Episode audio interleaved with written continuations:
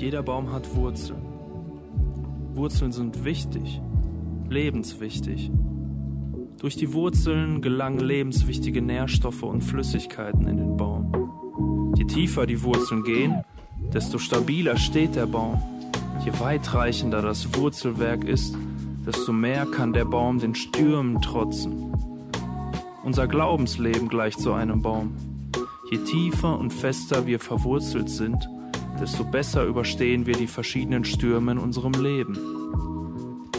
Wie tief bist du verwurzelt?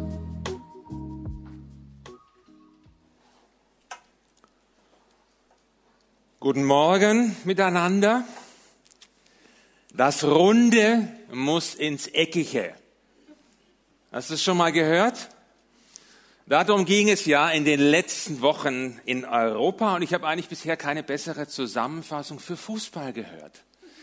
Das Runde muss ins Eckige, das ist ein Zitat von Sepp Herberger, dem legendären Bundestrainer der Meistermannschaft vom Wunder von Bern 1954. Wir erinnern uns alle, wir waren dabei. Mehr oder weniger. Und letzten Sonntagabend wurde Italien Fußball-Europameister zur Freude der einen, zum Leidwesen der anderen.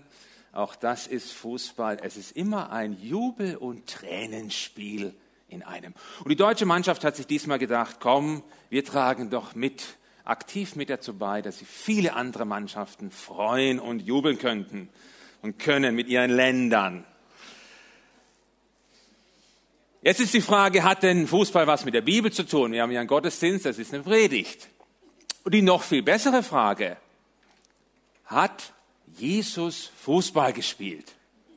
Oh, ja, das ist so. Und die werde ich dir heute Morgen nicht beantworten. Aber ich muss mal so sagen, ich habe festgestellt, hm, Fußball zumindest bietet so ein paar, bietet Stoff, den man durchaus für eine Predigt verwenden kann. Ein Beispiel. Nehmen wir eine deutsche Vereinsmannschaft in den Farben Rot-Weiß. Die haben mal, es ist lange Jahre her, in einem europäischen Endspiel 90 Minuten lang mit 1 zu 0 geführt. Und die Fans, die waren schon im Jubeln, für sie war klar, das ist unsere Meisterschaft. Und dann hat es doch die gegnerische Mannschaft geschafft, in den letzten zwei Minuten der Nachspielzeit zwei Tore zu schießen und sie haben dann zwei zu eins gewonnen und wurden Meister. In Manchester hat man gejubelt. In der anderen Stadt, in Bayern, die auch mit M beginnt, eher nicht so. Der Satz, der Ball ist rund und ein Spiel dauert 90 Minuten, ist auch so ein Zitat von jenem Sepp Herberger. Der stimmt so nicht ganz, der müsste nämlich lauten, der Ball ist rund und ein Spiel dauert so lange, bis es der Schiedsrichter abpfeift. Und wie mir scheint, haben das nicht, nicht alle begriffen. Wenn ich mir zum Beispiel anschaue, wie so manche Gemeinden sich auf dem Rasen so bewegen, wie sie spielen, damit meine ich jetzt nicht unbedingt die schöne Aussicht, aber dann spielen manche so, als wäre das Spiel eigentlich schon vorbei. Mit so einer Haltung, ach, Spiel ist aus, das können wir jetzt vergessen, wir sind nur noch so ein kleines Häufchen. Und Jetzt hoffen wir mal, dass es nicht mehr so lange geht, bis Jesus wiederkommt. Als Christen haben wir keine Chance. Die Zeit des Toreschießens, das ist vorbei. Okay, es mag sein, je nachdem, wie du rechnest, in der biblischen Zeitrechnung sind wir schon ganz weit fortgeschritten, vielleicht in den letzten fünf Minuten der Spielzeit, der regulären Spielzeit. Aber der Schlusspfiff, der wird erst einmal von Jesus kommen. Wenn er ein zweites Mal diese Erde betritt, dann ist Schlusspfiff. Und solange das nicht geschehen ist, sind wir als Gemeinde aufgefordert, unser Bestes zu geben, ein Team zu bilden, Gemeinschaft zu leben und den Menschen die gute Nachricht von Jesus zu bringen. Und wie gesagt, ich habe den Schlusspfiff nicht gehört. Satan spielt immer noch weiter und wir tun gut daran, es genauso zu tun. Und unsere Chancen und Möglichkeiten sind riesig, denn wir spielen in der Mannschaft von Jesus. Man braucht allerdings fürs Gewinnen jetzt nicht nur Fußballschuhe, ein Trikot, eine coole italienische Gelfrisur und dann noch ein Fußballstadion, ein Gemeindegebäude. Nein, Und das hat Italien auch gezeigt. Am Ende gewinnt das Team, das am besten zusammenspielt, am besten harmoniert. Du kannst tolle Einzelspieler haben, aber ohne ein gutes Team sind auch die Einzelspieler nicht wirklich, kommen die nicht wirklich zum Tragen. Und wir hier als Gemeinde, wir sind ein Team. Und jetzt ist es unser Job, zusammen zu spielen, zusammen unterwegs zu sein, trotz aller Meinungsverschiedenheiten, die es ja manchmal so gibt. Die Bibel benutzt dafür nicht das Bild von einem Team, sondern das Bild des Leibes. Das ist eher bekannt. Der Leib, der aus verschiedenen Gliedern und Organen besteht, die zusammengesetzt sind, zusammenarbeiten. Und ob du nun linkes, linker Zeh bist oder rechtes Ohr, spielt keine Rolle, denn alle diese Glieder am Leib sind vom Heiligen Geist mit einer ganz bestimmten Gabe oder Gaben ausgestattet worden. Das nennen manche die Geistesgaben, manche sagen dazu die Dienstgaben, weil sie gegeben sind und befähigen, um zu dienen und nicht um sich selber zu bereichern und auf irgendeinen Sockel zu stellen. Und ich habe gedacht, wir werfen mal, auch wenn ich jetzt nicht auf alle diese Gaben eingehe, wir werfen mal einen Blick auf die Gaben, das sind sie schon. 1. Korinther 12, Epheser 4, Römer 12, da finden wir die. Und keine Angst, ich gehe nicht auf jede einzelne hier ein, einfach damit wir mal sehen. Das sind 23 Gaben, je nachdem, wie viel man zählt, wie man die zählt. Aber wenn jetzt all diese Gaben oder all diese Menschen, die ja damit in Verbindung stehen, zusammenspielen, dann kann eine Gemeinde ihr volles Potenzial ausschöpfen. Das hört sich doch schon mal gut an. Grundsätzlich. Und ich würde sagen, wir haben ja heute Epheser, wir machen weiter im Epheserbrief. Wir hören mal, was Paulus dazu den Ephesern schreibt im Kapitel 4. Und dazu springe ich nochmal zurück zum letzten Sonntag und beginne bei Vers 2 bis 4. Ich lese das vor. Da schreibt er, keiner soll sich über den anderen erheben, seid vielmehr allen gegenüber freundlich und geduldig und geht nachsichtig und liebevoll miteinander um. Setzt alles daran, die Einheit zu bewahren, die Gottes Geist euch geschenkt hat.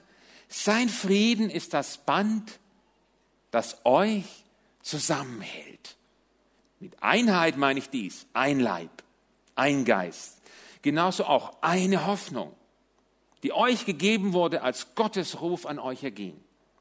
Ein Herr, ein Glaube, eine Taufe, ein Gott und Vater von uns allen, der über alle regiert, der durch alle wirkt und der in allen lebt.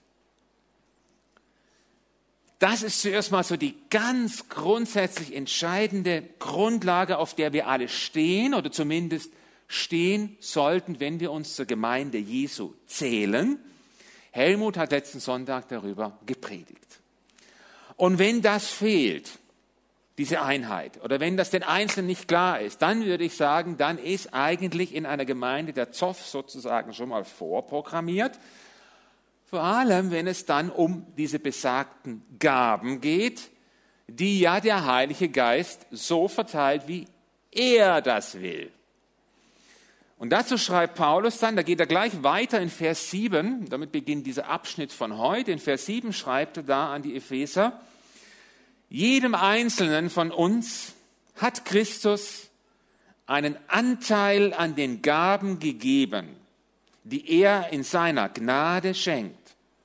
Jedem hat er seine Gnade in einem bestimmten Maß zugeteilt.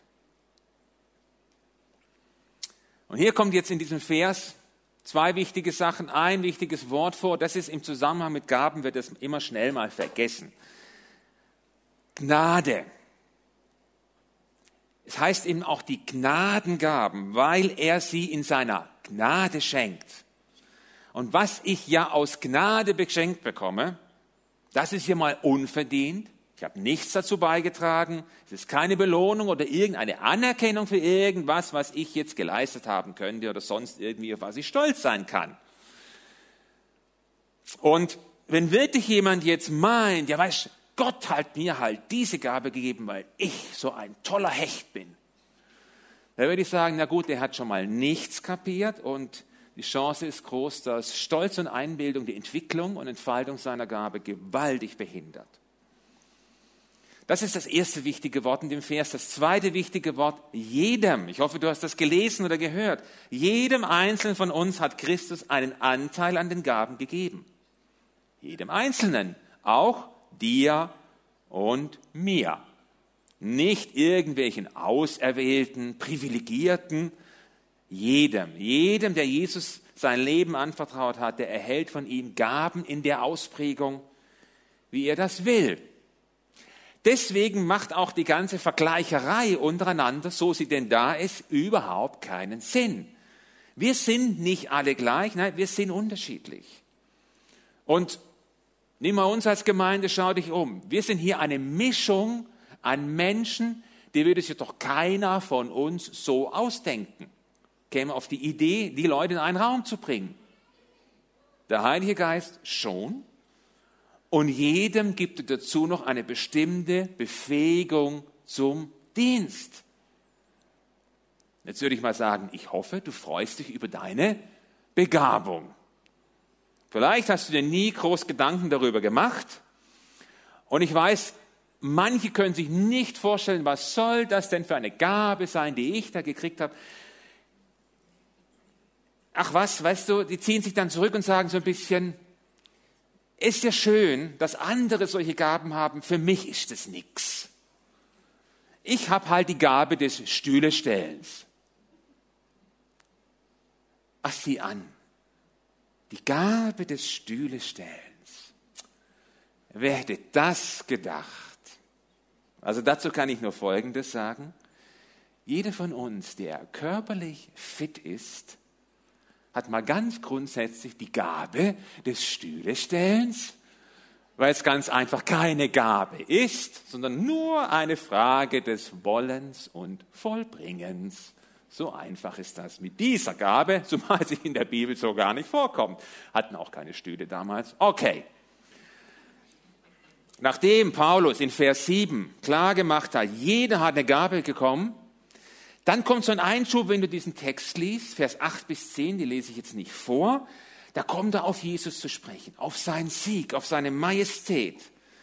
Da heißt es in Vers 10, er, der das ganze Universum mit seiner Gegenwart erfüllt. Er ist die Quelle dieser Geschenke und dieser Gaben. Und wir können davon ausgehen, dass er weiß, was er tut, warum er wem welche Gaben oder Begabung gegeben hat, für welchen Dienst befähigt hat. Und manchmal muss man sich wieder vor Augen halten, die Größe, die Majestät, die Herrlichkeit von Jesus, seine Göttlichkeit, die bringt es mit sich, dass wir uns nicht einfach mal so über sein Handeln hinwegsetzen können, nach dem Motto, ach, das soll doch machen, mich geht's nichts an. Nein. Und die ganze Thematik mit den Gaben, das ist göttliches Handeln. Deswegen müssen wir uns dem stellen, jeder Einzelne von uns. Und dann kommt Paulus, nachdem er den Einschub gemacht hat, zu Vers 11. Das ist ein Vers, der wird oft zitiert. Da kommt er auf fünf Gaben zu sprechen. Spezifische Gaben. Ich lese es mal vor. Ist auch hier angezeigt. Er ist es nun auch, damit ist Jesus gemeint, der der Gemeinde Gaben geschenkt hat. Er hat ihr die Apostel gegeben, die Propheten, die Evangelisten, die Hirten und Lehrer. Da listet er fünf Gaben auf, die klingen wie Berufe. Man hat das Gefühl, ja, das kann ich irgendwo lernen, da gehe ich auf eine Schule, dann kann ich das. Na, mal ganz grundsätzlich sind das Gaben, so wie Barmherzigkeit, so wie Gastfreundschaften, all die anderen. Und ganz wichtig, jetzt kommt Paulus und schiebt gleich mal zwei Aussagen, zwei Verse hinterher. Damals waren es keine Verse, aber schreibt weiter und erklärt, wozu denn jetzt diese Gaben gegeben sind, was der Sinn und Zweck ihrer Anwendung ist. Vers 12 und 13. Also diese fünf, sie haben die Aufgabe, diejenigen, die zu Gottes heiligen Volk gehören, für ihren Dienst auszurüsten, damit die Gemeinde, der Leib von Christus, aufgebaut wird. Das soll dazu führen, dass wir alle in unserem Glauben und in unserer Kenntnis von Gottes Sohn zur vollen Einheit gelangen und dass wir eine Reife erreichen, deren Maßstab Christus selbst ist, in seiner ganzen Fülle. Wenn du das liest und hörst, dann merkst du so, so drücke ich das aus, hier erdet er diese Gaben. Er verwurzelt sie in der Gemeinde und sagt, pass mal auf, hier in der Gemeinde ist der Platz für diese Gaben, hier sollen sie wachsen, hier sollen sie gedeihen und zur Anwendung kommen. Und ich glaube, das hat einen guten Grund, weil ich festgestellt habe, gerade diese fünf Gaben, die haben ein enormes Potenzial. Wenn man nicht aufpasst und man hat eine der Gaben, dann steigen die einem in den Kopf und man wird mal schnell überheblich. Und diese fünf Gaben werden auch als der sogenannte fünffältige Dienst bezeichnet, wird oft an so fünf Fingern festgemacht. Diese betreffen jetzt Frauen und Männer gleichermaßen. Aber wenn ich jetzt immer das männliche, die männliche Bezeichnung nehme und die Zusammenarbeit von diesen fünf Dienstgruppen in einer Gemeinde, wenn sie funktioniert, ist das wirklich ein großer Segen. Und eine Gemeinde kann einen Großteil ihres Potenzials wirklich zur Entfaltung bringen. Das ist, sagen wir mal, die gute Nachricht. Dann gibt es auch die nicht so gute Nachricht, die da lautet, es ist nicht so easy, dass diese fünf wirklich gut zusammenarbeiten. Und leider scheitern viele daran. Weil für alle Beteiligten ist diese Mischung in der Praxis, in der Theorie ist alles gut, in der Praxis eine Herausforderung, eine große. Und plötzlich knistert es da im Gebälk und es reibt sich was, wo vorher alles so schön ruhig war. Und was ich in den vielen Jahren und unterschiedlichen Gemeinden, wo ich war, grundsätzlich gelernt habe, die Zusammenarbeit all der Begabten, damit meine ich auch dich und mich, egal ob du zu diesen fünf Gaben gehörst oder andere hast, all der Begabten Zusammenarbeit, die wird nur funktionieren, wenn sich alle untereinander zuerst einmal wahrnehmen und sich dann in gegensätzlicher, äh, gegenseitiger, gegensätzlicher, in gegenseitiger Wertschätzung begegnen und einer den anderen höher achtet als sich selbst. Nicht umsonst, es hat einen guten Grund, dass uns die Bibel dazu auffordert, Philippa 2, Vers 3, tut nichts aus Eigennutz oder um eitle Ehre willen, sondern in Demut achte einer den anderen höher als sich selbst. Und gerade diesen fünffältigen Dienst, den bin ich nicht nur, aber oft so auf der Leitungsebene begegnet. Und nicht selten hat es dann in dem Gebälk nicht nur geknistert, sondern es hat gewaltig gekracht. Leider. Warum ist das so? Ich habe mir mal Gedanken gemacht. Es sind eigentlich zwei Gründe, sehr simpel. Der erste Grund ist, es menschelt. Man soll sich nicht vorstellen, dass Menschen den Menschen zusammenkommen und auch in dieser Gruppe. Und es wird dann zwar gerne alles etwas vergeistlicht, aber das macht es nicht besser. Es bleibt menschlich gesinnt oder Luther würde sagen, fleischlich gesinnt. Und dann ist da einfach die Unterschiedlichkeit, das ist der zweite Grund. Und ich reiß mal diese fünf ganz kurz an, so ein kleines Bild zeichne ich mal von jedem. Da könnte man viel dazu sagen, aber damit man so eine Vorstellung hat. Der Apostel, der da erwähnt ist, das ist so der Gründertyp. Der liebt so die klare Strategie, das Risiko, Zahlen, Vernetzung, Völker, Nationen und größer und weiter. Er hat so die unerreichten Gebiete meistens im Blick. Es geht um die Ausbreitung vom Reich Gottes. Das ist so sein Ding, was er vor Augen hat. Der Prophet, das so der Ankündiger, der so in die Situation des Lebens sprechende. Gottes Stimme hören, das ist ihm wichtig. Offenbarungen erkennen, die Kraft von Gott erleben, Umkehr, Korrektur, wenn so es nötig ist, Gottes Herz, das Herz des Menschen zusammenbringen. Und sein Fokus liegt so auf Gottes Reden, Wirken, jetzt und hier. Dann ist er der Lehrer, der Zurüster, nenne ich den mal. Das Wort Gottes steht im Mittelpunkt. Die Schrift mit all ihren Zusammenhängen, die rechte Lehre, die Wahrheit. Für ihn geht es um das Vermitteln von Wissen zur Stärkung des Glaubens, und zum richtigen Verständnis all der geistlichen Prinzipien, wenn man die anwenden will. Was immer es gibt, er überprüft immer alles, er behält bei allem immer das Wort Gottes, den Bezug zum Wort Gottes im Auge. Dann ist da der Hirte, nennen wir ihn mal den Umarmer. Beziehungen sind wichtig. Nicht nur die ganze Herde wird gesehen, möglichst jeder Einzelne. Gesichter, Geschichten, dafür interessiert er sich. Geborgenheit, Gemeinschaft. Alle sollen ins Ziel kommen, keiner soll verloren gehen. Er sieht vor allem den Einzelnen und behält dabei trotzdem die Herde im Blick. Und dann der Evangelist, der klare Verkündiger, verlorene Schafe, darum geht's. Die liegen ihm am Herzen. Menschen, die die gute Nachricht von Jesus zu seiner Rettungszeit nicht gehört haben. Bekehrung, Umkehr, Rettung, Neuanfang. Und wenn du mit ihm sprichst, merkst du, seine Sichtweise ist immer vorrangig evangelistisch geprägt. So weit, so gut. Wo ist das Problem, würdest du sagen? Vielleicht sollen die doch mal zusammenarbeiten. Ist doch toll. Ja, wenn das immer so einfach wäre. Und jetzt schlage ich vor, jetzt kommen wir nochmal zum Fußball. Jetzt sind wir alle mal eine Fußballmannschaft und wir gucken uns mal diese fünf im Rahmen einer Fußballmannschaft an, wie die denn da so funktionieren. Wir als Gemeinde sind ein Leib und man könnte auch sagen, wir sind ein Team, eine Mannschaft, die hoffentlich zusammenspielt. So der Apostel, das ist der, der so die Getränkeflaschen reicht den Spielern, der den Spielplan kontrolliert. Das ist der, der immer so mit der Tafel, den du am Rand siehst, mit der Tafel immer guckt, dass alles genau stimmt, weil er hat eine klare Vorstellung von der Gemeinde, von ihrem Spiel, wie sie spielen soll, mit einer festgelegten Taktik und Strategie. Wir müssen genau nach Plan spielen. Die Aufstellung ist 4-3-3, die wird nicht verändert. Da darf man nicht abweichen.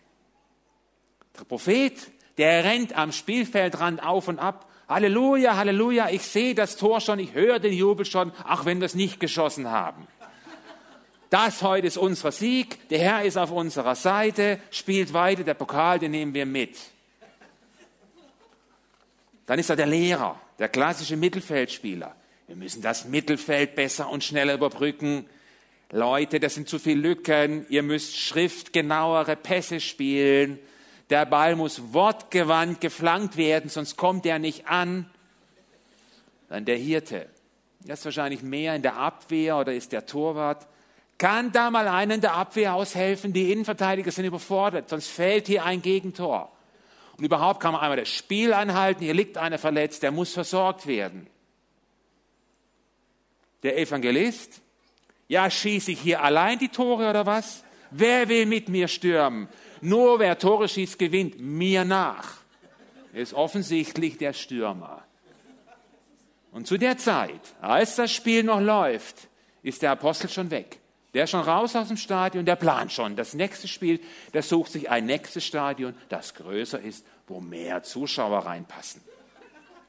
Also, mit anderen Worten, jeder kommt hier mit seiner Sicht vom Spiel, mit seinem Verständnis für, in dem Fall Fußball oder Gemeinde, wie immer, und logisch, dann knistert es.